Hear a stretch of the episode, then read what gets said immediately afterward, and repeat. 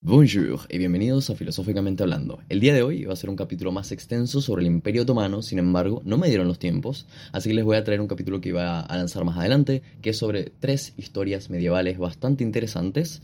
En el medievo surgieron muchas leyendas y mitos, después de todo esto es una etapa llena de creencias, de imaginación, de literatura. Sin embargo, Hoy solamente voy a tomar tres de ellas, las tres que me parecieron más interesantes y que están más en la mente de la cultura popular, contar sus historias reales y dar algún que otro dato curioso. Hoy veremos tres leyendas del medievo.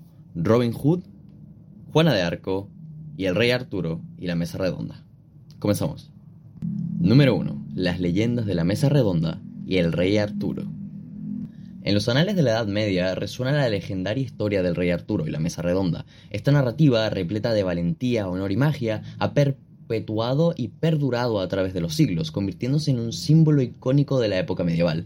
De sus orígenes en la tradición oral hasta su inmortalización en textos literarios y adaptaciones cinematográficas, la historia del rey Arturo y la Mesa Redonda ha influido profundamente en la cultura popular. La leyenda del rey Arturo y la mesa redonda se enraiza en la mitología celta y las leyendas británicas. Se cree que Arturo, un joven de linaje noble, saca la mítica espada Excalibur de una roca, demostrando ser el verdadero rey de Bretaña. Guiado por el mago Merlín, Arturo reúne las más valientes y honorables personas, o mejor dicho, los más honorables caballeros, bajo el estandarte de la mesa redonda, un símbolo de igualdad, fraternidad, ya que no hay un asiento designado para el líder, ya que la mesa redonda se le conoce como este lugar donde el rey se sentaba con sus más conocidos y más importantes compañeros, donde a veces se sentaba Merlín. Pero no había un jefe como tal, sino que todo era una fraternidad. Junto a caballeros legendarios como Lanzarote, Galahad, Percival, Arturo embarca a Camelot en una búsqueda para encontrar el Santo Grial, el cáliz sagrado que otorga la inmortalidad. Sin embargo, la traición y el amor prohibido entre Lanzarote y la reina Ginebra amenazan la estabilidad de Camelot y desencadenan su eventual caída. Bastante interesante, pero ahora hablemos de las manifestaciones en la cultura popular. Como dije, estas tres historias son bastante conocidas, ya que son manifestaciones que tienen mucha importancia en la cultura popular de hoy en día. La leyenda de la mesa redonda en particular y la de Rey Arturo, que vienen completamente juntas, ha sido inmortalizada en numerosas formas a lo largo de los siglos, desde las epopeyas medievales hasta las obras de autores como Tomás Mallory, eh, cuya quote unquote, porque se llama La muerte de Arturo, el título de la obra, consolidó gran parte de la leyenda. La historia ha sido reinterpretada y adaptada en diversas culturas y épocas de manera excesiva. Hay tantas versiones de la historia, hay tantas teorías y hay tantas cosas que me parece interesante darte el objetivo de investigar un poco más sobre ellas. Y en caso de querer eh, un poco más de información, estaré dejando textos más largos en el Twitter, al cual te, te invito a ir. Y si no, estarán en el Patreon, al cual te invito a participar. La ópera, el teatro y la pintura, la música han capturado la esencia mágica de Camelot. Incluso en la era moderna, la leyenda se ha trasladado al cine y a la televisión de manera muy presente. No solamente se limitó a los medios más tradicionales como la ópera, el teatro y la pintura, y obviamente las obras literarias, sino que también quedaría marcado en el cine y la televisión. ¿Quién no ha visto aquella imagen del rey Arturo un poco ciego sacando la, la espada de la piedra, no? Eh, con películas como Excalibur y series como Merlín, la fascinación por estos personajes y su mundo sigue viva, influyendo en la literatura fantástica contemporánea. Es decir, que hasta el día de hoy siguen presentes estas leyendas y donde se marca más es en las obras de J.R.R. Tolkien, uno de los padres de la literatura. Hablemos de la historia real del rey Arturo.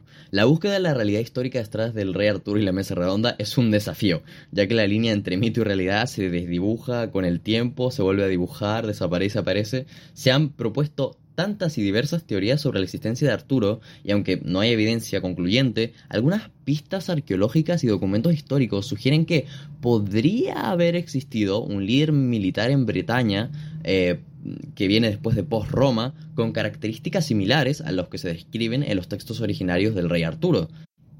A continuación, un par de teorías y datos relevantes. Una teoría sugiere que Arturo pudo haber sido un líder militar británico que defendió la isla contra las invasiones sajonas en el siglo V.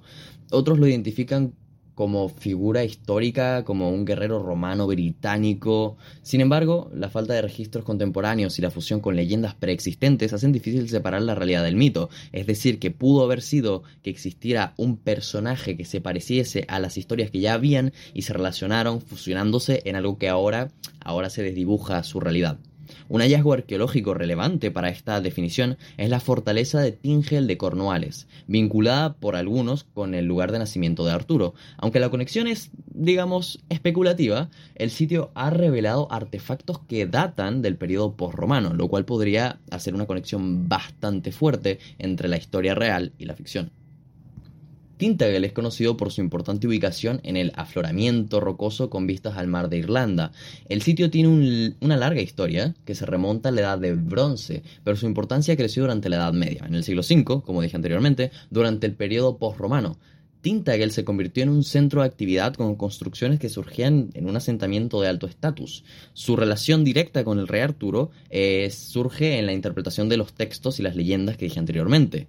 Pero este sitio, Tintagel, sí existió y es bastante importante para la Edad Media. Ahora, el contexto histórico de la historia del rey Arturo. La Bretaña post-romana, después de la retirada de las legiones romanas en el siglo V, debido a los problemas que se estaban teniendo, estaba sumida en la inestabilidad política y en constantes conflictos territoriales. Y como ya sabemos, aquí surge filosofía, pero además de filosofía surgen historias para que la gente pueda sobrellevar el caos. Eso es lo que hacemos los humanos cuando no podemos soportar ciertas cosas, solemos contarnos historias. Las incursiones de tribus sajonas añadieron un elemento de urgencia a la búsqueda de un líder que unificara a los pueblos británicos contra la amenaza exterior. La leyenda del rey Arturo pudo haber surgido en este contexto como una respuesta a la necesidad de un héroe unificador. Las historias de valentía y honor servirían como una inspiración en los tiempos difíciles. Los personajes más relevantes de esta historia son Merlín, el mago sabio y consejero famosísimo de Arturo. A menudo se representa como una figura misteriosa con habilidades mágicas. Su papel es crucial en la formación de la leyenda, proporcionando la espada de Excalibur y asesorando al joven rey. Lanzarote, conocido por su destreza en la batalla, se enamora de Ginebra, la reina de Arturo, desencadenando conflictos internos que contribuyen a la caída de Camelot. Galahad, el hijo de Lanzarote, es el caballero que finalmente encuentra el Santo Grial, personificando la pureza y la virtud. Esa sería la historia de nuestro querido Arturo y ahora pasaremos a la siguiente de las historias medievales que les traje el día de hoy. Esta lleva por nombre la historia de Juana de Arco, un personaje histórico mítico del cual quiero que conozcas más. Juana de Arco, la doncella de Orleans, emerge de las brumas de la Edad Media como una figura extraordinaria. Su leyenda se teje con hechos asombrosos y místicos que la convierten en un símbolo de coraje y devoción. La historia de Juana comienza en Domremy, un pequeño pueblo francés, en 1412. Juana, la hija de campesinos, experimenta visiones desde temprana edad. Asegura que San Micael, San Catherine y San Margaret se le aparecieron, instándola a apoyar a Carlos VII, el delfín francés, en su lucha contra los ingleses durante la Guerra de los Cien Años. Para el que no tenga esta información, yo te la proporciono. La Guerra de los Cien Años fue un conflicto prolongado que tuvo lugar entre 1337 y 1453, involucrando principales eh, potencias como Inglaterra y Francia, aunque no fue una guerra ininterrumpida de 100 años. El término se utiliza para describir una serie de conflictos interrelacionados que abarcaron varias generaciones. Sin embargo, no fue una guerra que duró esa cantidad de tiempo. Esta guerra tuvo un impacto significativo en la historia europea y dejó profundas huellas en la política, la sociedad y la economía. Como todas las guerras, vienen por disputas territoriales, por cuestiones dinásticas, por la muerte de Carlos IV y descontento económico y social con diferentes partes de la sociedad europea. Es gracioso tener en cuenta que la Guerra de los 100 años no duró 100 años, duró 116 años, lo cual es un dato bastante interesante. Continuando con Juana, con una fe inquebrantable en sus visiones, Juana convence a Carlos VII de permitirle liderar su ejército. Como una mujer, esto es increíblemente importante. Juana de Arco lideró un ejército siendo mujer en aquellos tiempos. Esto es increíblemente importante. Su intervención en la batalla de Orleans en 1429 es legendaria, cambiando el curso de la guerra y contribuyendo a las coronaciones de Carlos VII y Reims. No, de el Carlos VII en Reims, lo siento mucho. Juana se convierte en un símbolo de resistencia francesa. Lamentablemente, después viene su cautiverio y condena, ya que el rey le jugó la doble cara. El destino de Juana dio un giro bastante oscuro. Capturada por los borgoñones en 1430, se convierte en prisionera de los ingleses. Sometida a un juicio eclesiástico, es condenada por herejía y brujería en 1431. Esto es porque ella decía tener visiones, y pese a que en principio esto le había dado una ventaja para poder convencer al rey, ahora era lo que lo llevaría a la muerte. La hoguera de la plaza de Rouen se convierte en el trágico epílogo de su vida, y es bastante conocida aquella imagen de ella siendo quemada en la hoguera, en una plaza. La Católica, después de un tiempo, después de revisar su caso, la canoniza en 1920. Juana de Arco es declarada santa y su legado perdurará en la memoria colectiva. Se convirtió en un personaje histórico importantísimo. Su figura, vinculada a la fe, la valentía y el sacrificio, inspira innumerables obras literarias, artísticas y cinematográficas, siendo un personaje iniciador a muchas otras cosas. Su manifestación en la cultura popular sobre todo está en la literatura y el teatro, el arte y la música y el cine y la televisión. La figura de Juana de Arco ha trascendido el tiempo, infiltrándose en la cultura popular de diversas maneras. Desde el siglo XV, numerosos escritores han plasmado la historia de Juana en obras literarias. Destacada está, obviamente, la obra de William Shakespeare, Enrique VI, que representa a Juana como una intrépida guerrera. Bernard Shaw, por su parte, en su obra Santa Juana, la retrata como una heroína trágica, en lo que refiere al arte y música, pintores como Eugène eh, de Clorig han inmortalizado la figura de Juana en lienzos llenos de dramatismo y emoción. La música, por su parte, ha encontrado en Juana una musa recurrente. La ópera Juana de Arco de Verdi y composiciones modernas como Juan of Arc de Arcade Fire son ejemplos de su impacto en el ámbito musical. En conclusión, Juana de Arco, la doncella de Orleans, personifica el cruce entre el mito y la realidad en la Edad Media. Su leyenda, marcada por visiones celestiales, hazañas militares y un destino trágico, ha perdurado a través de los siglos, inspirando a artistas, escritores y líderes. Detrás de una figura legendaria se encuentra una realidad histórica compleja, teñida por la guerra, la política, la fe ferviente, la Inquisición de una joven campesina, su legado continúa resonando en la cultura contemporánea, recordándonos la capacidad de un, un individuo para desafiar las convenciones y cambiar el curso de la historia. Esta sería la historia de Juana de Arco, espero que te haya gustado. Y ahora vamos por la siguiente y la última de las tres que te voy a relatar el día de hoy. Ahora hablaremos del famosísimo Robin Hood. La leyenda de Robin Hood. En los variocuentos de la Edad Media emerge la figura legendaria de Robin Hood, el arquero proscrito que robaba a los ricos para alimentar a los pobres. Su historia mezcla la valentía, la justicia y la astucia. Se ha transmitido de generación en generación, convirtiéndolo en un ícono de la resistencia popular contra la opresión. La leyenda de Robin Hood se sitúa en el periodo medieval, durante el reinado de Ricardo Corazón de León, 1189 hasta 1199. Según la narrativa tradicional, Robin Hood fue un noble sajón convertido en forajido. Se refugia en el bosque de Sherwood tras ser despojado de sus tierras por el malvado sheriff de Nottingham. Así lo relata su leyenda. La leyenda también relata su bandolerismo benevolente. Robin, junto a su leal banda que incluía personajes icónicos como Juan Pequeño, Will Scarlet, Frail Tuck, se dedicaban a asaltar a los ricos y redistribuir el botín entre los menos afortunados. Su destreza con el arco y su ingenio para eludir las autoridades lo convertían en una figura mítica. Su leyenda a menudo destaca los enfrentamientos de Robin con el astuto sheriff, que en algún momento lo molestó en su vida, de Nottingham, y el príncipe Juan, el hermano del rey Ricardo, quien gobernaba a su ausencia. Estos enfrentamientos simbolizaban la lucha contra la tiranía y la corrupción. Y evidentemente su historia no podía estar exenta del amor, el amor que sentía por Lady Marian. Su romance añade una dimensión emocional a la narrativa y destaca la lucha contra las injusticias sociales. A ver, en este caso particular no es necesario hablar de las manifestaciones de Robin Hood porque se sabe que ha estado en muchos lugares de la cultura popular. Sin embargo, es importante hacer una mención a cómo se presenta en la literatura medieval y renacentista, desde sus primeras menciones en baladas y poemas medievales hasta las obras de los siglos XVI y XVII, como Las aventuras de Robin Hood de Antonio Munda, y la literatura ha mantenido viva la historia de este forajido legendario. Es hora de hablar de la figura real de Robin Hood. La búsqueda de una figura histórica que pueda corresponder a Robin Hood es un desafío, ya que la leyenda se ha fusionado con hechos históricos y personajes reales a lo largo del tiempo. Hablemos de teorías y datos relevantes sobre de dónde puede venir esta leyenda. Posibles inspiraciones históricas. Existen varias teorías sobre quién pudo haber sido la inspiración para la leyenda de Robin Hood. Algunos sugieren que podría haber sido un proescrito real, mientras que otros argumentan que la historia es una amalgama de diversas figuras populares de la época.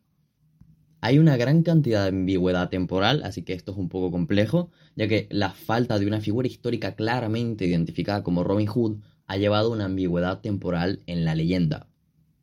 Algunas versiones lo sitúan durante el reinado de Ricardo Corazón de León, mientras que otras lo colocan en el periodo posterior de la muerte de Ricardo, durante el reinado de Juan. Esta es la clara manifestación de que hay una ambigüedad total sobre de dónde viene la historia, porque es bastante antigua. Ahora, recordar que la Edad Media fue testigo de tensiones sociales significativas, con la aristocracia consolidando su poder y los campesinos a menudo luchando contra la opresión para mantenerse vivos. Condiciones proporcionaron el caldo de cultivo ideal para una figura como Robin Hood, lo mismo que hablábamos con el rey Arturo. En aquellos momentos, a veces lo que necesitamos es una figura que nos pueda sacar de ese sufrimiento. Una figura que nos dé esperanza, parecido a la filosofía, parecida a la religión, los humanos nos contamos historias. Una parte importante de la leyenda es el bosque de Sherwood. El bosque de Sherwood, situado en Nottinghamshire, ha sido identificado como el posible refugio de Robin Hood. Importante, Nottinghamshire no sé cómo se dice, no sé si se notó. Aunque las descripciones del bosque en la leyenda pueden ser exageradas, la geografía real ha contribuido a la conexión de la historia con lugares específicos. Se dice que el lugar está ya casi destruido y que no es más que hay tres árboles y medio. Sin embargo, fue una importante, importantísima parte de la historia de Robin Hood, ya que este bosque sí existió, sin embargo simplemente fue exagerada sus magnitudes. Personajes más relevantes son el sheriff de Nottingham, el rey Ricardo, el príncipe Juan Sin Tierra, que fue el hermano de Ricardo, el rey de en ese momento, eh, Lady Marian, que sería de la que se enamoraría Robin Hood. Un par de informaciones adicionales antes de concluir. El impacto de la identidad nacional inglesa. La figura de Robin Hood se ha integrado en la identidad nacional inglesa, simbolizando la lucha contra la opresión y la defensa de la justicia. Adoptado como un héroe popular y su representación se utiliza en eventos y celebraciones nacionales, demostrando la importancia del personaje y lo mucho que ayudó en su momento para que la gente se sintiera como que algo realmente los protegía contra la aristocracia. El bosque de Sherwood en la actualidad Hoy en día es un lugar de interés turístico que atrae a visitantes de todo el mundo. Se han establecido parques y centros de visitantes que lo exploran en la conexión del bosque con la leyenda de Robin Hood, porque obviamente está muy muy hecho para los turistas. Pero este parque sí existió y el día de hoy puedes incluso ir. Recordar que fue exagerado en la historia, así que no te decepciones cuando llegues ahí. Robin Hood perdurado a través de los siglos como un mito que encierra la lucha por la justicia, la resistencia contra la opresión, cosas que ya dije muchas veces. Su historia ha revolucionado y adaptado a lo largo del tiempo, influenciando no solo la literatura, el arte, sino también la identidad cultural de una nación entera. Aunque la búsqueda de una figura histórica específica que pueda ser esquiva, la leyenda de Robin Hood sigue siendo un testimonio duradero del deseo humano de la justicia, de la igualdad, de la protección, de la necesidad por sentirnos confortados por algo o alguien, sea real o no. De hecho, como dato curioso, como los demás que he tirado, se cree que Robin Hood no solamente fue una persona, sino que fue como un grupo de personas que todos se les designaba con el nombre de Robin Hood. Y de esta manera se, creó, se crearon leyendas extremadamente exageradas, porque hacían cosas que solo podían ser atribuidas a un grupo de personas. Así que quién sabe, a lo mejor Robin Hood fue una banda criminal organizada que se encargaba de robar y repartir el botín. Nunca lo sabremos, a menos que podamos viajar en el tiempo espero que no, porque sería bastante triste. Pero bueno, eso sería todo por el día de hoy. Espero que te hayan gustado estas tres historias medievales. Fue bastante interesante investigar sobre ellas, fue bastante interesante recontarlas, reaprenderlas, todo. Fue, me gustó, me gustó. Espero que te haya gustado a ti. Si necesitas más, recuerda, me tienes en Patreon, me tienes en Twitter. Eh, muchas gracias por todo, que la filosofía te acompañe y como dije en el episodio anterior, en este caso solamente te voy a decir que la historia te acompañe, porque recuerda esto, el que no conoce la historia está condenada a repetirla. Muchas gracias.